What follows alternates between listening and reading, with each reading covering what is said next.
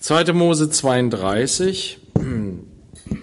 Wir sind im dem Kapitel, nachdem Mose die Anweisung für das Heiligtum erhalten hat und das Volk Gottes währenddessen, während Mose so intensiv mit Gott im Gespräch ist, in Gemeinschaft mit Gott ist, Gott ihm zeigt, wie seine Wohnung unter dem Volk Israel aussehen soll, was gebaut werden soll.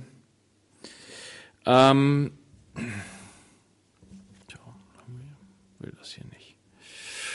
Dann machen wir es mal so. Gucken, ob das geht. Mm. Und Ja, das Volk Israel hat sich einen eigenen Gott gemacht. Ist nicht bei dem Gott geblieben, den sie geschaffen hat, der sie erlöst hat, sondern ja, weil dieser Gott so unsichtbar ist, weil sie diesen Gott erlebt haben in, ähm, in und durch Moses Wirken, ähm, haben sie ähm, gedacht, ja, der Mose ist jetzt nicht mehr da, dann ist auch irgendwie der Gott nicht mehr so richtig da und äh, dann müssen wir uns irgendwie selber helfen und uns einen eigenen Gott machen. Weil sie nicht warten können, weil sie nicht geduldig sind, um zu warten, bis Mose wieder kommt, ähm, weil sie sich auch nicht halten an das, was Gott ihnen schon offenbart hat, denn Gott hat sich ihnen offenbart und sie haben die Offenbarung Gottes im Wort. Mose hatte das aufgeschrieben. Sie brauchten eigentlich nur aufzuschlagen. Aaron hätte einfach nur vorlesen müssen, regelmäßig. Das ist etwas, was Paulus Timotheus sagt im, ähm, in einem der Timotheusbriefe, sagt er, muss mal gucken, dass ich die richtige Stelle finde hier. Ähm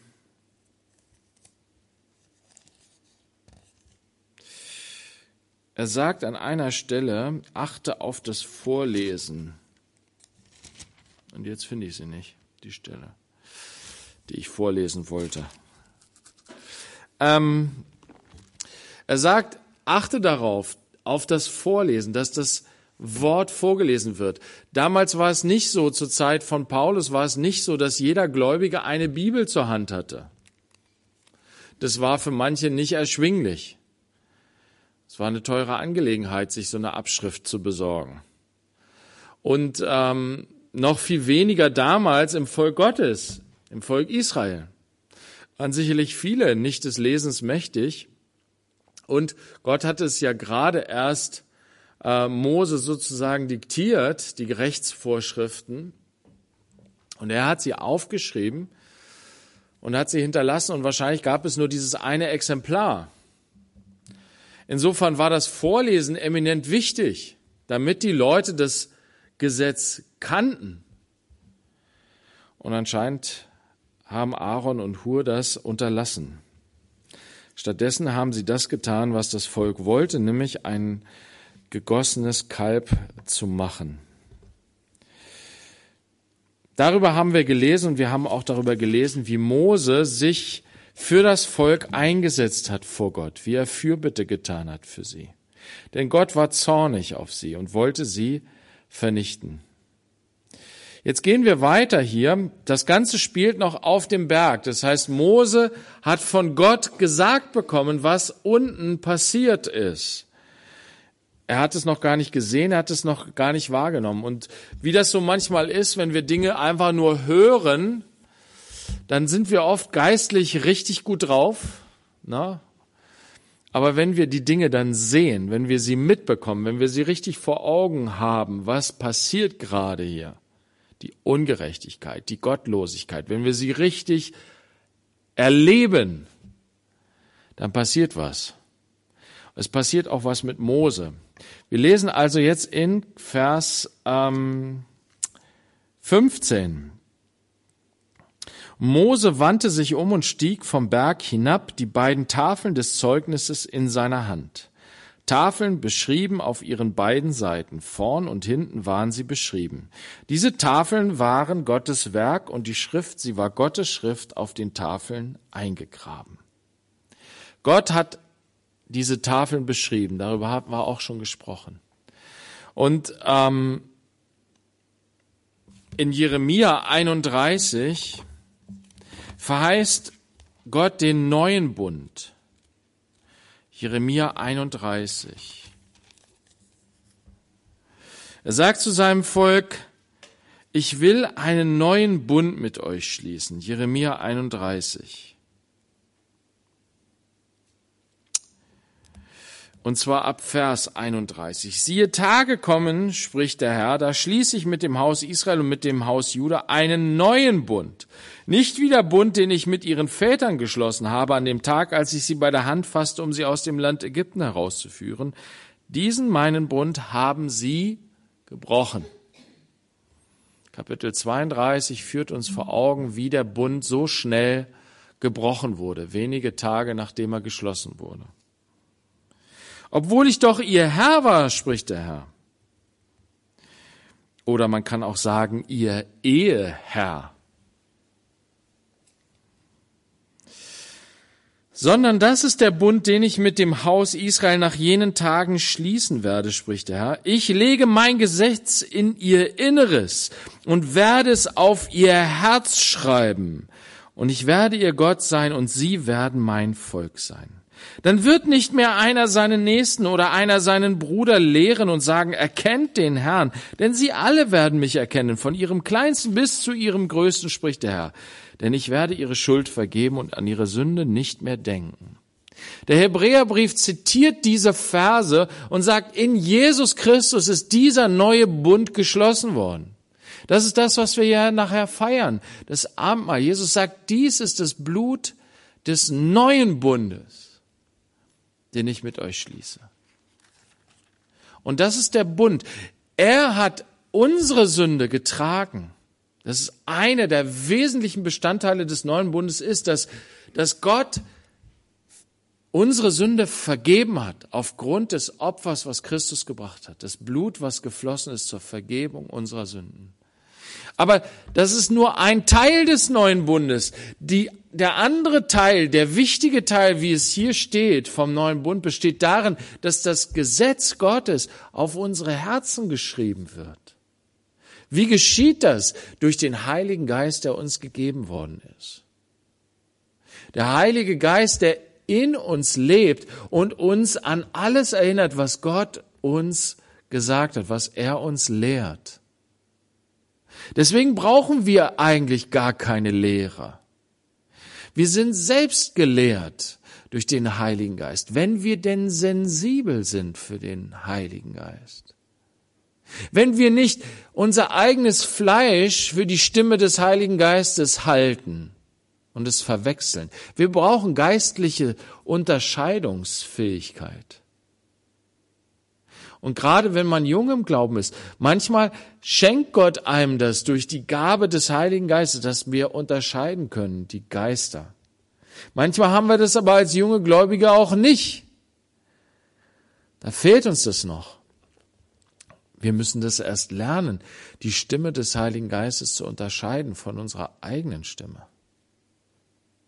wo wir selber uns entschuldigen und sagen, ja, das ist doch alles gut und richtig, wie du das denkst und wie du das machst, so wie immer, so wie früher. Nein, sagt der Heilige Geist, du hast ein neues Leben. Du wandelst in einem neuen Leben. Das Alte ist vergangen. Sieh es, alles ist neu geworden. Es läuft nicht mehr nach dem alten Muster, nach dem alten Schema, sondern nach dem neuen Schema, nach dem Heiligen Geist. Danach läuft es. Und das ist die Kraft, die er uns gegeben hat durch seinen Geist in uns, dass wir wissen, ja, dass wir Kraft haben, es auch zu tun, was Gottes Wille ist. Weil wir erfüllt sind von der Liebe Gottes.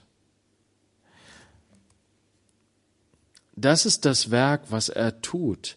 Mit seiner Hand, mit seinem Finger schreibt er auf unsere Herzen sein Wort, so dass es inwendig in uns ist, dass es unser ein Bedürfnis ist, ein Anliegen ist, diesen Willen Gottes zu tun, ihn immer mehr kennenzulernen und ihn zu tun, darin zu leben, darin zu wandeln. Zurück hier in 2. Äh, Mose 32. Also Mose hat diese Tafeln, diese besonderen Tafeln, Zeugnisse von Gottes eigenem Handeln. Das ist auch das Wunderbare. Wir sind lebendige Zeugnisse. Wir sind nicht steinerne Tafeln und Zeugen von Gottes Realität, sondern Gott schreibt auf unsere Herzen, er schreibt in unserem Leben. Unsere Leben sind Zeugnisse für Christus. Ein lebendiges Zeugnis. Das kann dir auch niemand nehmen. Daran kann, können Menschen erkennen, dass es den lebendigen, wahren Gott gibt, weil er hat auf dein Herz geschrieben, er hat in deinem Leben geschrieben, seine Handschrift ist erkennbar. Es sei denn, du bist nur oberflächlich Christ geworden, bist es nicht von Herzen, hast ihn nicht von Herzen als deinen Herrn und Heiland angenommen. Wenn du nur in dem Sinne Christ bist, dass du jetzt ja ab und zu oder gelegentlich oder regelmäßig in die Gemeinde kommst, aber es nicht zugelassen hast, dass der Herr wirklich dein Herr geworden ist, dann ist es nicht so. Aber wenn Jesus der Herr deines Lebens geworden ist, dann ist seine Handschrift in deinem Leben erkennbar. Also Mose hat hier die Tafeln mit der von Gott beschriebenen, mit, mit, mit der von Gott geschriebenen Schrift. Als nun Josua die Stimme des Volkes bei seinem Lärmen hörte, das ist Vers 17 hier in Kapitel 32, sagte er zu Mose, Kriegslärm ist im Lager. Also da war so ein Geschrei, so eine Hemmungslosigkeit. Diese Party, die da ablief, die war so krass, dass er dachte, da, ist die, da, da sind Leute am Kämpfen. Mose aber antwortete ihm, es ist kein Schall von Siegesgeschrei und kein Schall vom Geschrei bei einer Niederlage, den Schall von Gesang höre ich.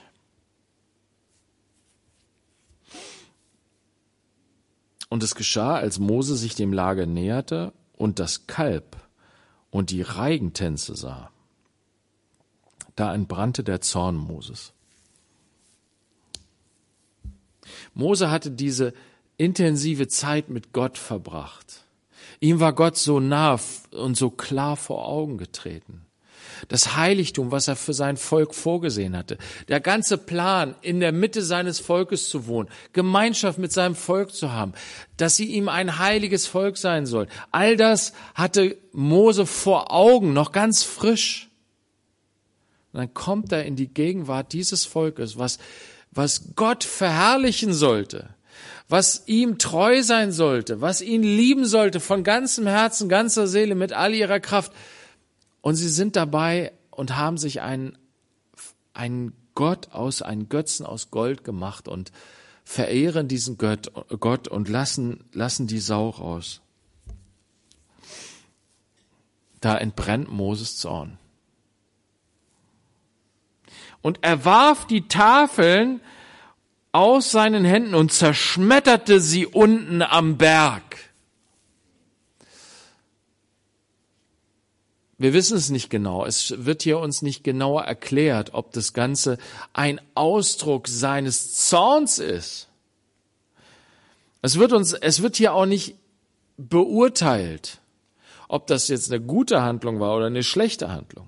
Was allerdings sehr klar deutlich wird durch diese Handlung ist, dass der Bund zerbrochen ist. Der Bund, den Gott mit seinem Volk geschlossen hat, ist zerbrochen. Dieses, dieses Zeugnis, was sie hatten, was Gott ihnen geben wollte, was er wollte, was in, in das Heiligtum hineingelegt wird, in die Lade des Zeugnisses. Es sollte als Zeugnis in der Mitte des Heiligtums sein, dieser heilige Bund, den Gott mit ihnen geschlossen hatte. Ich bin der Herr, dein Gott, der ich dich aus Ägypten herausgeführt habe. Du sollst keine anderen Götter haben neben mir, sollst dir kein Bildnis machen und es anbeten. Es ist direkt gleich zerbrochen ist zerstört. Und das Zeugnis ist nicht mehr lesbar, ist nicht mehr sichtbar. Geschwister, und so ist es, wenn wir als lebendige Zeugnisse Gottes uns auf den Weg der Sünde begeben.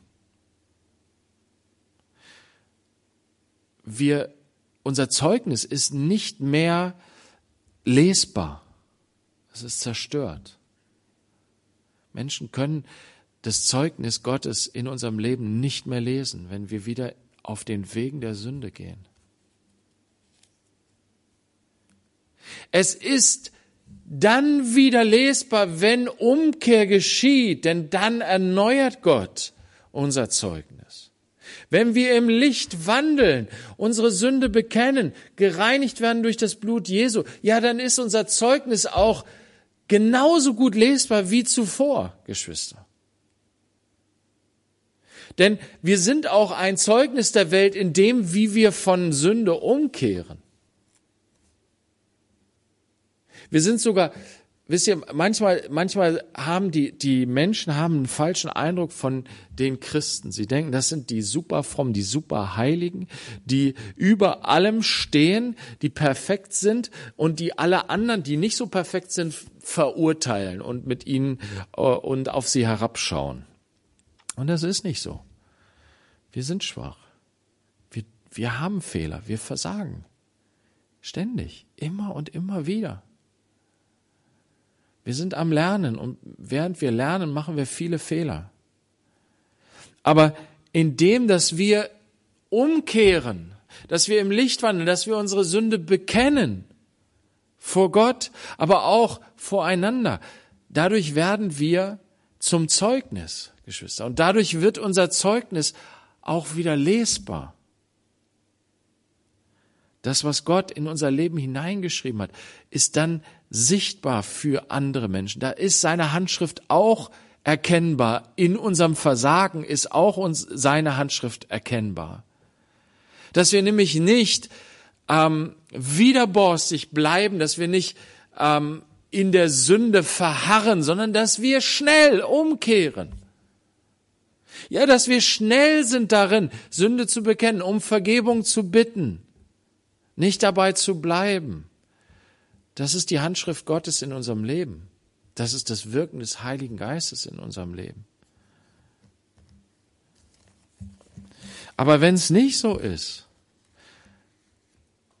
dann ist der Bund zerbrochen und dann ist das Zeugnis nicht mehr lesbar. Vers 20. Dann nahm er das Kalb, das sie gemacht hatten, verbrannte es im Feuer und zermalmte es, bis es feiner Staub war. Wisst ihr, das Erste, was er macht, ist, er zerstört den Götzen. Und er macht damit deutlich, in der Vollmacht Gottes, kommt aus der Gemeinschaft mit dem lebendigen Gott, er macht dem Volk deutlich, das ist kein Gott. Vergesst es. Das hat keine göttliche Macht, dieses Bild.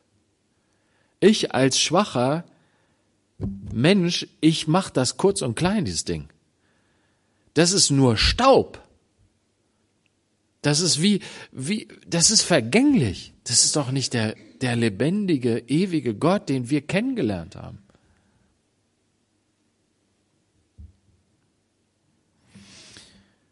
Und er streute es auf die Oberfläche des Wassers und gab es den Söhnen Israel zu trinken.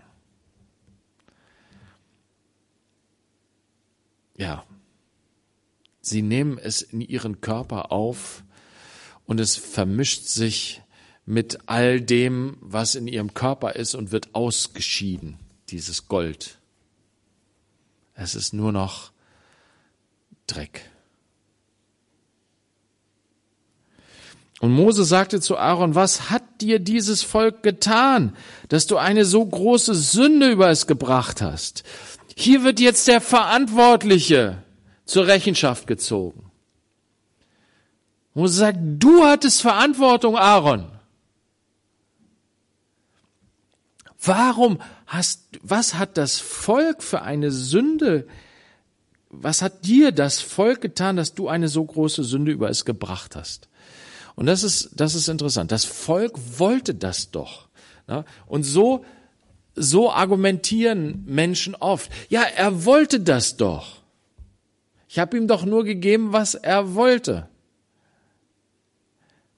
Aber gerade das ist das die große Sünde, die Aaron hier begangen hat. Aaron sagte, der Zorn meines Herrn entbrenne nicht. Du selbst kennst das Volk, dass es böse ist. Sie haben nämlich zu mir gesagt, mach uns Götter, die vor uns hergehen, denn dieser Mose, der Mann, der uns aus dem Land Ägypten heraufgeführt hat, wir wissen nicht, was ihm geschehen ist. Da fragte ich sie, wer hat Gold? Sie rissen es sich ab und gaben es mir, und ich warf es ins Feuer, und dieses Kalb ist daraus hervorgegangen.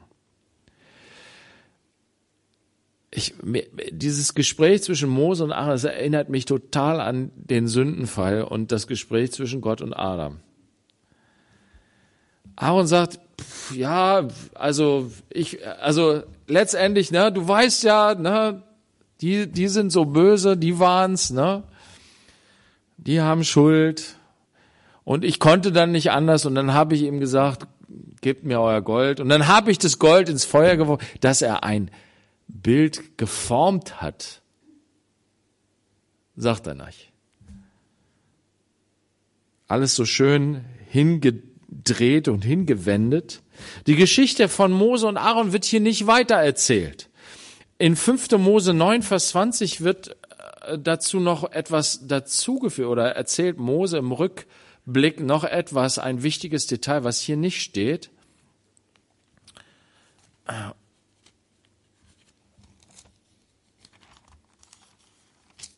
Mose 9, Vers 20. Auch über Aaron zürnte der Herr sehr. Nur weil hier jetzt nichts darüber steht, wie Gott zu Aaron steht und was Gott mit Aaron, ähm, wie, wie Gott mit Aaron gehandelt hat, heißt das nicht, dass es nicht so ist.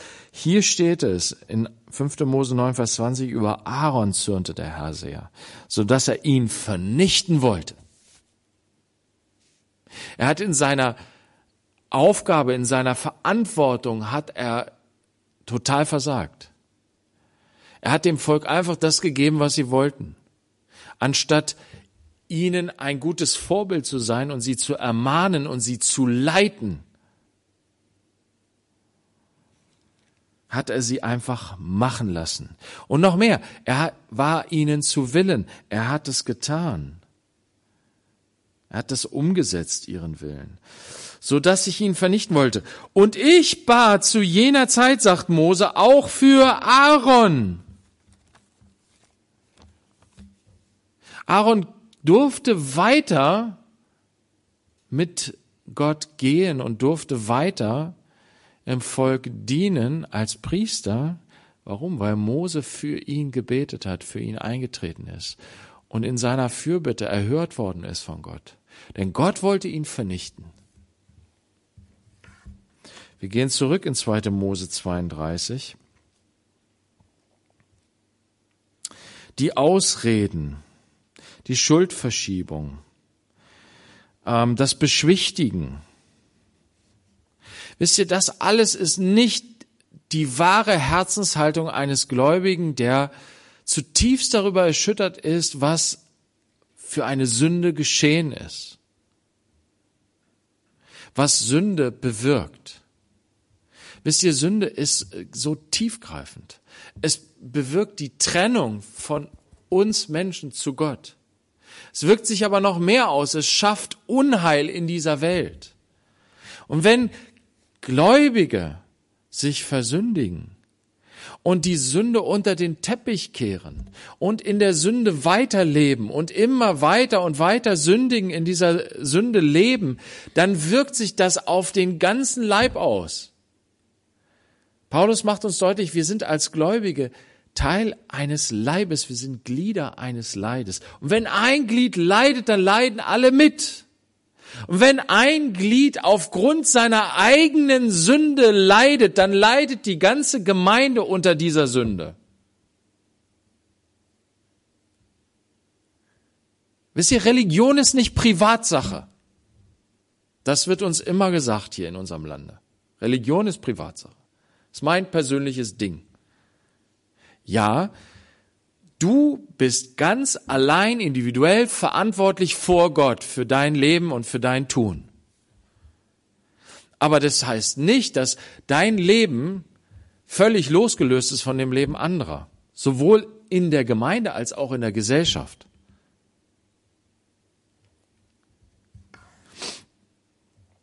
Und es gibt Menschen, die größere Verantwortung haben. Und sie müssen umso mehr Vorbild darin sein, was es heißt, umzukehren.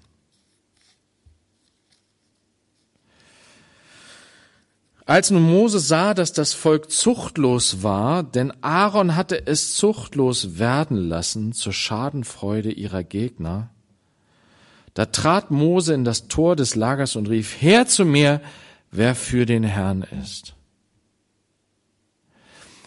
Mose sieht, dass das Volk zuchtlos. Das Wort, was hier eigentlich steht, ist, es ist zügellos. Es ist, ähm, ja, es, das Wort wird tatsächlich auch be, be, benutzt im Zusammenhang, es ist unbedeckt. Ähm, es ist, was es bedeutet, ist eigentlich, dass es ohne Beherrschung ist. Warum? Weil Aaron sich verweigert, die Leitungsfunktion auszuüben, die ihm gegeben worden ist. So macht das Volk, was es will. Es hat keine Steuerung, keine Führung. Sie haben den Heiligen Geist nicht empfangen. Sie haben Gott als ihren Herrn nicht anerkannt. Sie haben nur mit dem Mund Ja gesagt, aber ihr Herz ist fern von Gott. Und Gott hat Leitung eingesetzt. Aber sie sind nicht bereit, sich dieser Leitung zu fügen. Noch viel schlimmer ist, die Leitung ist nicht bereit, Leitung auszuüben. Aaron hat es zuchtlos werden lassen. Das ist seine Verantwortung.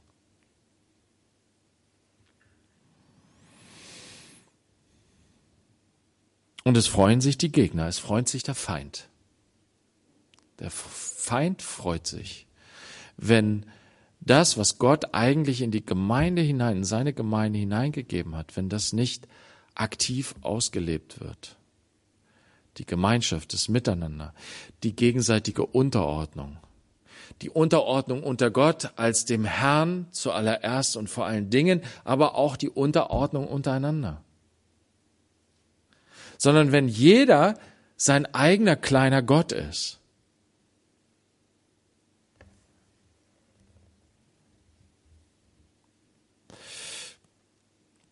Als Mose das sah, da hatte er einen, einen Impuls vom Heiligen Geist und sagt, jetzt kommt, jetzt ist die Zeit, sich zu entscheiden.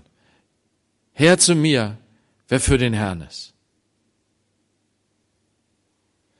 Und jetzt müsste man doch denken, okay, das ganze Volk sagt, ja, oh nein, was haben wir denn getan? Wir wollen alle wieder mit dem Herrn gehen. Sie tun es aber nicht. Wenn es alle getan hätten, hätte es keine Opfer gegeben. So gibt es ein Gemetzel. Herr zu mir, wer für den Herrn ist. Was sagt Jesus dazu? Matthäus 10, Vers 32.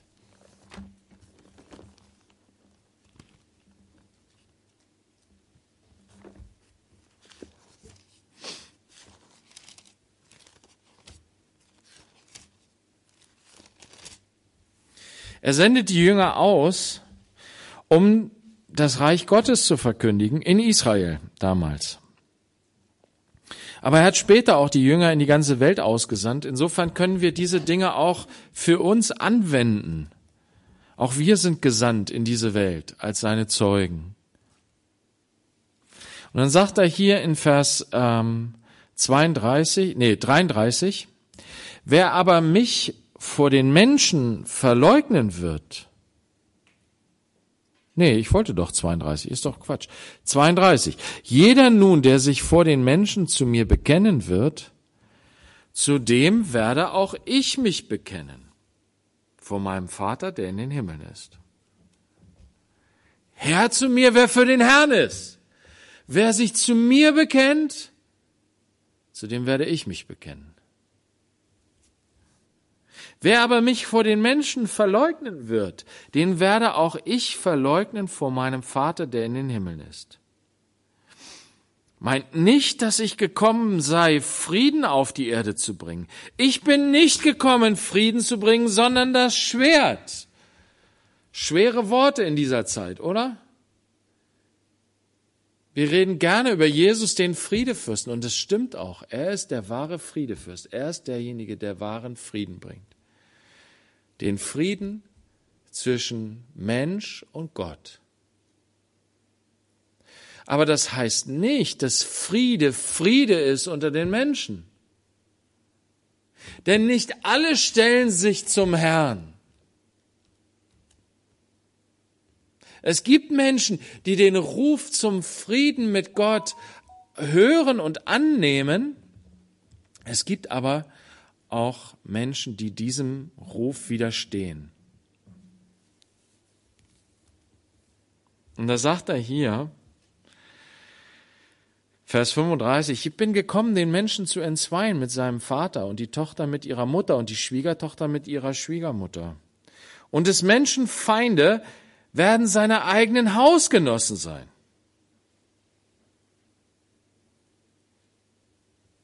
Das geht mitten durch Familien durch. Die Entscheidung zum Herrn heißt nicht, dass eine ganze Familie immer sich bekehrt. So schwer das auch ist. Und wenn das so ist, sagt Jesus, dann musst du dich entscheiden. Wer Vater oder Mutter mehr liebt als mich, ist meiner nicht würdig. Und wer Sohn oder Tochter mehr liebt als mich, ist meiner nicht würdig. Und wer nicht sein Kreuz aufnimmt und mir nachfolgt, ist meiner nicht würdig. Wer sein Leben findet, wird es verlieren. Und wer sein Leben verliert, um meinetwillen, wird es verlieren. Wisst ihr, und diesen Krieg, das ist nicht etwas, was von uns ausgeht, Geschwister. Versteht das nicht falsch. Das ist das nicht das, was Jesus meint. Er meint nicht, ja, ich bin jetzt in dein Leben gekommen und ich mache es, dass du richtig Zoff mit deinen Mitmenschen hast. Nein, dass ich in dein Leben hineingekommen bin, führt dazu, dass die Menschen um dich herum, die mich nicht annehmen wollen, aufbegehren Sie begehren gegen mich auf, sie begehren aber dann auch gegen dich auf, weil du zu mir gehörst. Und da musst du dich entscheiden. Es geht nicht anders. Du kannst sagen, okay, meine Familie ist mir wichtiger. Der Frieden in meiner Familie ist mir wichtiger.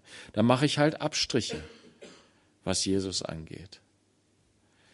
Na, ich werde ihn nur noch unter ferner Liefen Bedeutung in meinem Leben geben.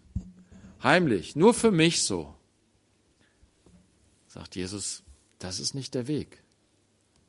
Du musst dich da entscheiden. Bist du für mich oder bist du gegen mich? Wer nicht für mich ist, ist gegen mich, sagt er. In Lukas 14, Vers 25 ist, drückt er sich noch krasser aus. Es gingen aber große Volksmengen mit ihm, und er wandte sich um und sprach zu ihnen, wenn jemand zu mir kommt und hasst nicht seinen Vater und die Mutter und die Frau und die Kinder und die Brüder und die Schwestern, dazu aber auch sein eigenes Leben, so kann er nicht mein Jünger sein. Und wer nicht sein Kreuz trägt und mir nachkommt, kann nicht mein Jünger sein. Warum sagt er das? Weil er diese vielen Menschen, die ihm nachfolgen, die begeistert von ihm sind, weil er so krass drauf ist, weil er so wunderbare Heilungen durchführt, weil er so segensreich ist, weil seine Worte so segensreich sind, weil er Menschen befreit, weil er Vollmacht hat von Gott, weil er der Prophet ist. Er ist so wunderbar.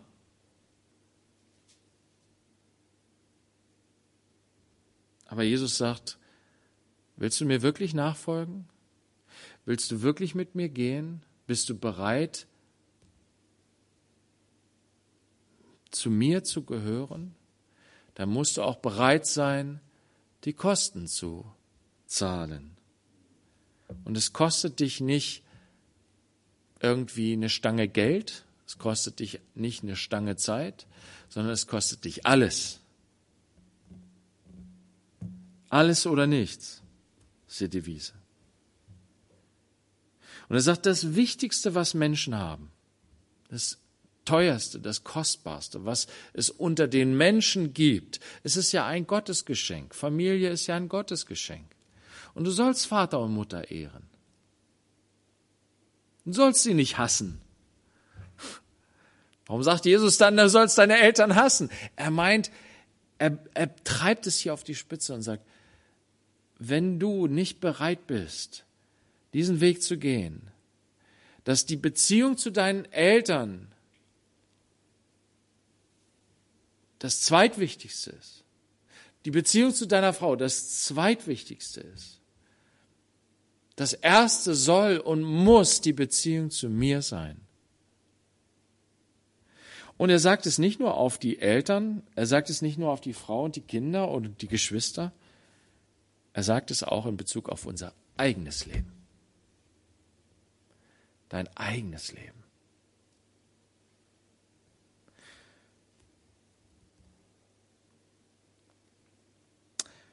Wenn du das nicht machen willst, wenn du diesen Schritt nicht gehen willst, dann kannst du nicht mein Jünger sein. Wenn du mir dein Leben nicht voll und ganz anvertraust, kannst du nicht mein Jünger sein. Du hast die Liebe Gottes dann noch nicht begriffen, worum es in der Liebe Gottes geht. Du hast nicht begriffen, wie die Herrschaft der Sünde in deinem Leben funktioniert, nämlich dass du der Herr bist. Scheinbar.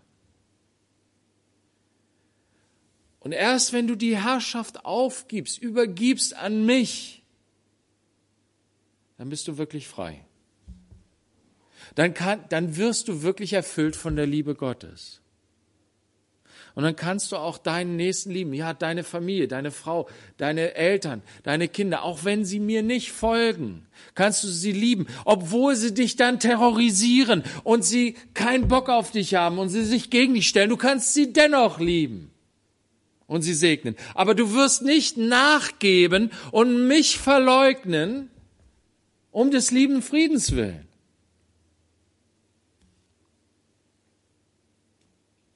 Das ist die Entscheidung, die wir treffen müssen. Will ich Jesus wirklich die Nummer eins sein lassen in meinem Leben? Ich habe das neulich zu einer Frau gesagt, wir waren im Gespräch, und ich habe ihr deutlich gemacht, meine Kinder wissen das, dass ich Jesus mehr liebe als sie. Meine Frau weiß das. Und ich weiß, dass meine Frau Jesus mehr liebt als ich, als mich. Und das ist gut so. Das ist richtig so.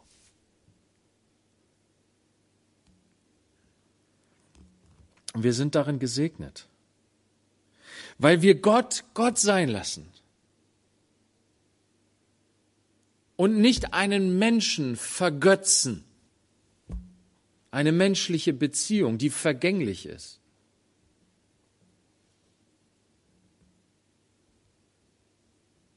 Denn jeder Mensch vergeht. Ich vergehe. Meine Frau wird vergehen. Meine, mein, meine Mutter ist schon gegangen. Mein Vater wird auch irgendwann gehen. Meine Kinder werden auch nicht immer bei mir sein. Am Ende werde ich alleine vor den Herrn treten. Wird keiner an meiner Seite sein. Aber wenn der Herr mein Ein und alles ist, dann freue ich mich auf den Tag. Da habe ich keine Angst, allein zu sein, weil ich werde nie allein sein. So hat Paulus das gesagt. als ich vor Gericht stand, haben mich alle im Stich gelassen. Ich war ganz alleine. Aber der Herr stand mir bei. Und er wird mich immer und immer retten aus allem, aus der größten Not, aus dem Tod heraus wird er mich retten in sein ewiges Reich hinein.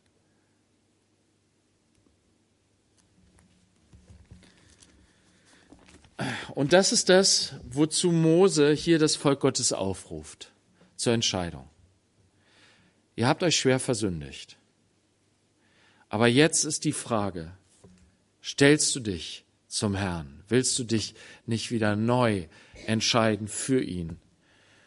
Und leider Gottes hat das Volk Gottes es nicht getan. Es haben die Söhne Levis getan. Hier steht es. Da versammelten sich bei ihm alle Söhne Levis. Und Mose sagte zu ihnen, so spricht der Herr, der Gott Israels. Ein jeder lege sein Schwert an die Hüfte, geht im Lager hin und zurück, von Tor zu Tor, und erschlagt jeder seinen Bruder und seinen Freund und seinen Verwandten. Die Söhne Levis nun handelten nach dem Wort des Mose, und es fielen vom Volk an jenem Tag etwa 3000 Mann. Das ist schon krass. Das ist echt heftig. Gott hat sie beauftragt, das Gericht an ihren eigenen Verwandten auszuüben, an ihren eigenen Volksgenossen auszuüben, das Gericht Gottes über ihre Sünde, über, ihre über die Verstocktheit ihres Herzens im Vergleich zu der Menge an Volk, es waren ja über wahrscheinlich eine Million Leute, sind 3000 jetzt gar nicht so viel. Und dennoch, es ist schon ein schreckliches Gericht.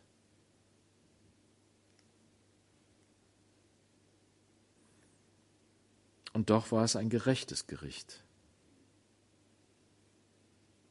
Denn die Israeliten wussten es aus dem Rechtsbuch. Es stand drin in dem Buch, das Gott ihnen gegeben hat. Jemand, der Götzendienst ausübt im Volk Israel, darf nicht am Leben bleiben. So ist es am Ende eine große Gnade, dass Gott eben nicht das ganze Volk ausgelöscht hatte. In seinem Zorn wollte er es tun. Mose hat für das Volk gebetet und er hat sie bewahrt.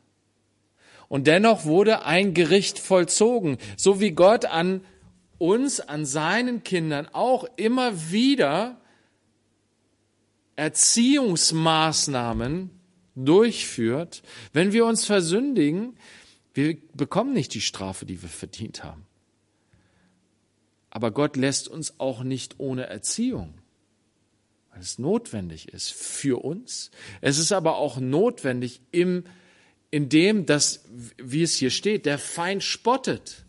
Der Feind lacht sich kaputt und sagt, ja, guck mal, so sind die Kinder Gottes drauf. Na, die sündigen und Gott sagt noch, ja, hat sie gut gemacht. Nein. Gott macht sich nicht eins mit der Sünde seines Volkes.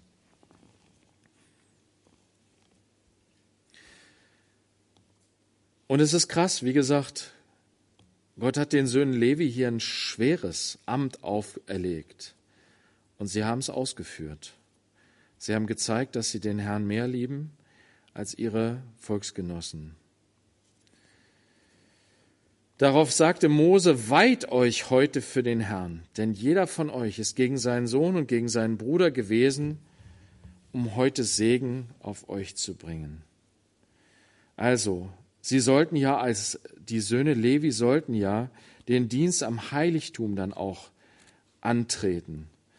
Und ich weiß es nicht, ob es auf dieser Grundlage auch, es ist sicherlich ein Grund dafür, dass die Söhne Levi diesen Dienst ausgeübt haben im Heiligtum, weil sie sich so zu Gott gestellt haben in dieser Situation. Und es geschah am folgenden Tag, da sagte Mose zum Volk, ihr habt eine große Sünde begangen, doch jetzt will ich zum Herrn hinaufsteigen, vielleicht kann ich Sühnung für eure Sünde erwirken. Darauf kehrte Mose zum Herrn zurück und sagte, ach, dieses Volk hat eine große Sünde begangen. Sie haben sich einen Gott aus Gold gemacht Und nun, wenn du doch ihre Sünde vergeben wolltest, wenn aber nicht, so lösche mich denn aus deinem Buch, das du geschrieben hast, aus. Jetzt sehen wir Mose im Vergleich zu Aaron mit seinem Charakter. Wisst ihr, Mose geht zu Gott und sagt nicht, ach, warum bist du zornig, Gott? Du weißt doch, dass das Volk böse ist. Nein, er sagt, sie haben eine große, er ist tief betrübt darüber. Das Volk hat eine große Sünde getan. Und er, er weiß, diese Sünde braucht Sühnung. Durch den Geist Gottes weiß er, es, es braucht Sühne für diese Sünde. Und deswegen, er weiß, am Ende braucht es, muss Blut fließen, muss Blut vergossen werden, ein Opfer muss gebracht werden. Es muss etwas zur Sühnung dieses, dieser Sünde gegeben werden. Und wisst ihr, was Mose hier macht? Er macht das, was, was Christus getan hat. Er bietet sein eigenes Leben an für das Volk. Er sagt, ich bin bereit, die Strafe auf sich, mich zu nehmen. Streiche du mich aus dem Buch des Lebens. Ich bin bereit dazu, mich selbst aufzugeben, um des Volkes willen. Der, der ohne Sünde ist, tritt ein für die, die gesündigt haben. Und die noch nicht mal bereit waren, richtig umzukehren.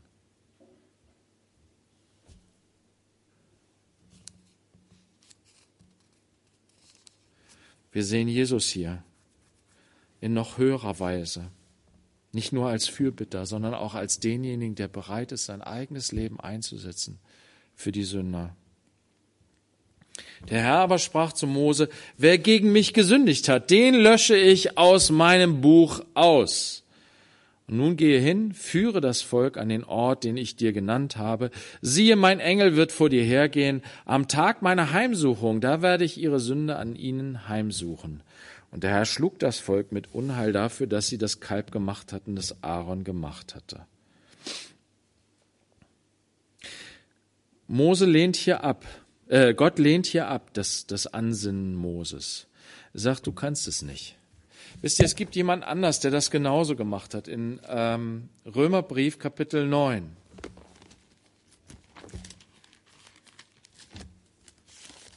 Ich weiß nicht, wer von uns so weit gehen würde in der Liebe zu seinen eigenen Angehörigen. Paulus schreibt, in Kapitel 9, Vers 1. Ich sage die Wahrheit in Christus, ich lüge nicht, wobei mein Gewissen mir Zeugnis gibt im Heiligen Geist, dass ich große Traurigkeit habe und unaufhörlichen Schmerz in meinem Herzen. Denn ich selbst, ich habe gewünscht, verflucht zu sein von Christus weg für meine Brüder, meine Verwandten nach dem Fleisch, die Israeliten sind.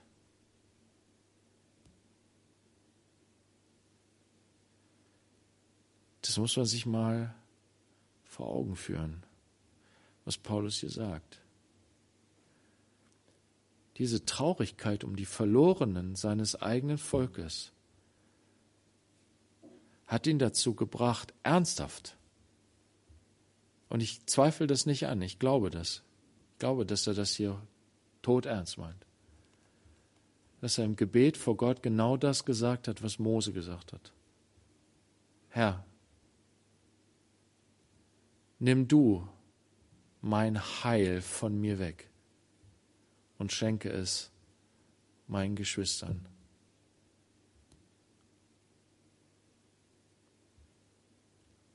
So tief hat sein Herz gebrannt in Liebe für die Verlorenen seines Volkes. Aber Gott konnte das Opfer nicht annehmen. Er hat nämlich das bessere Opfer gebracht in seinem Sohn. Gesagt, ich habe dieses Opfer schon gebracht und in ihm wird es sich erfüllen. In ihm wird auch Israel zum Glauben kommen. Er ist das wirkliche Sündopfer, das sündlose Opfer, durch das Sühnung geschieht. Wir können das nicht machen. Gott wird den Sünder nicht im Buch des Lebens lassen. Er streicht den Sünder aus dem Buch des Lebens. Denn der, die, die nicht im Buch des Lebens stehen, was tun sie? Sie beten das Tier an. In der Offenbarung. Alle, die nicht im Buch des Lebens stehen, sie beten das Tier an. Sie werden nicht im neuen Jerusalem sein. Alle, die aus dem Buch des Lebens gestrichen sind. Aber es sind alle, denn wir alle haben gesündigt, sagt Paulus. Da ist keiner. Alle sind wir gestrichen aus dem Buch des Lebens. Paulus selbst war gestrichen aus dem Buch des Lebens. Aber in Jesus passiert ein Wunder, Lukas 10. Dadurch, dass er sein Leben in den Tod gegeben hat, Lukas 10, Vers 20. Damit schließe ich.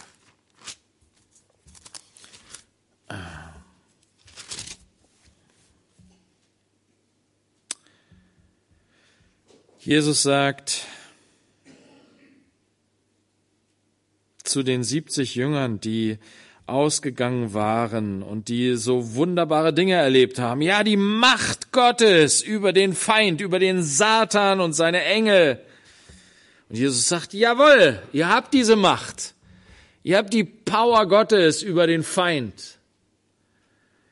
Und dann sagt er aber, darüber freut euch nicht, dass euch die Geister untertan sind, dass ihr Vollmacht habt von Gott, dass ihr erfüllt mit der Kraft des Heiligen Geistes seid. Das sind wunderbare Dinge, aber das soll nicht eure Freude sein. Eure Freude soll das sein, dass eure Namen in den Himmeln angeschrieben sind. Denn das bedeutet, dass ihr Kinder des lebendigen Gottes seid und dass ihr die ewige Herrlichkeit mit Gott teilt, die ewige Herrlichkeit mit ihm genießen dürft, dass ihr die Gemeinschaft, den Frieden Gottes, der höher ist als alle Vernunft, genießen dürft, dass ihr Gemeinschaft mit ihm habt, dass ihr sein seid. Und das ist das Mahl. Heute wieder. Her zum Mahl. Her zu Gott. Wer sich zum Herrn hält. Wenn du Jesus liebst, dann nimm sein Mahl und iss und trink dir selbst Gericht. So sagt Paulus das. Es bedeutet noch einmal anzuerkennen, zu bekennen damit, dass mit Christus du selbst gestorben bist. Ich bin mit Christus gekreuzigt, sagt Paulus. Nicht mehr lebe ich, sondern Christus lebt in mir.